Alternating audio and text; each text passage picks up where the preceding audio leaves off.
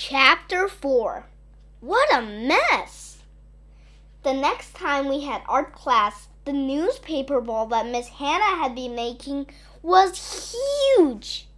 It was about as high as a desk. Everybody wanted to touch it.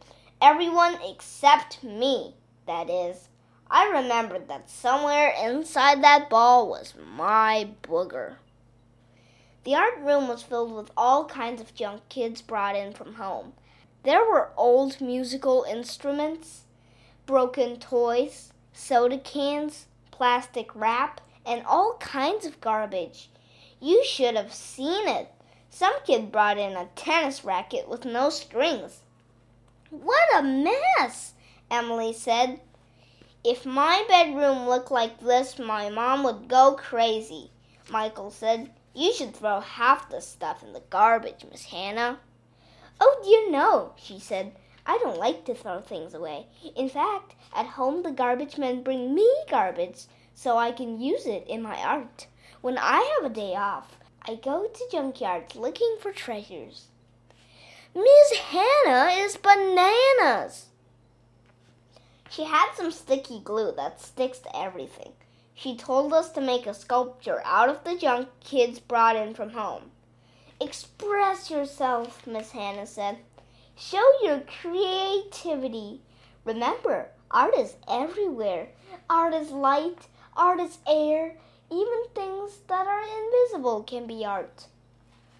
Michael started making a robot out of toilet paper tubes. Emily made a doll out of buttons.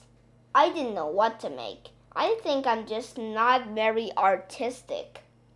I didn't feel like gluing a bunch of junk together. Miss Hannah walked around looking at everyone's sculptures and telling them how wonderful they are. I hoped Miss Hannah wouldn't come over to me. AJ isn't making a sculpture, Andrea said, and she stuck her tongue out at me. I hate her. Why aren't you making anything, AJ? I didn't know what to do. I didn't know what to say. I had to think fast. I did make a sculpture, I said. This is an invisible sculpture. I call it the invisible sculpture. Very clever, AJ, Miss Hannah said. That's using your creativity. I stuck my tongue out at Andrea. I have an announcement, second grade. Miss Hannah said after cleanup time. Mr. Klutz has agreed to sponsor a big art contest. There will be a prize for the winner in each grade. What's the prize? Ryan asked. A gift certificate for a hundred dollars to an art supply store. Everybody went ooh and wow. It didn't seem like a great price to me. I don't like art.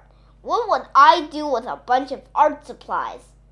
Miss Hannah said we had to create our artwork at home and bring it in two weeks later if we wanted to be in the contest. You can make anything you like, Miss Hannah said, and use whatever materials you want. Freely express yourselves. Creativity is the most important thing. Can we just draw pictures? Michael asked. Of course, said Miss Hannah. I hope I win. I heard Andrea whisper to Emily, I'm going to make a sculpture with butterflies. I hate her. I wonder if there are poisonous butterflies that bite people. So who thinks they might enter the contest? asked Miss Hannah. Everybody raised their hands except for me. What about you, AJ? I didn't say anything. But I'll tell you what I was thinking. I hate art. Art is stupid.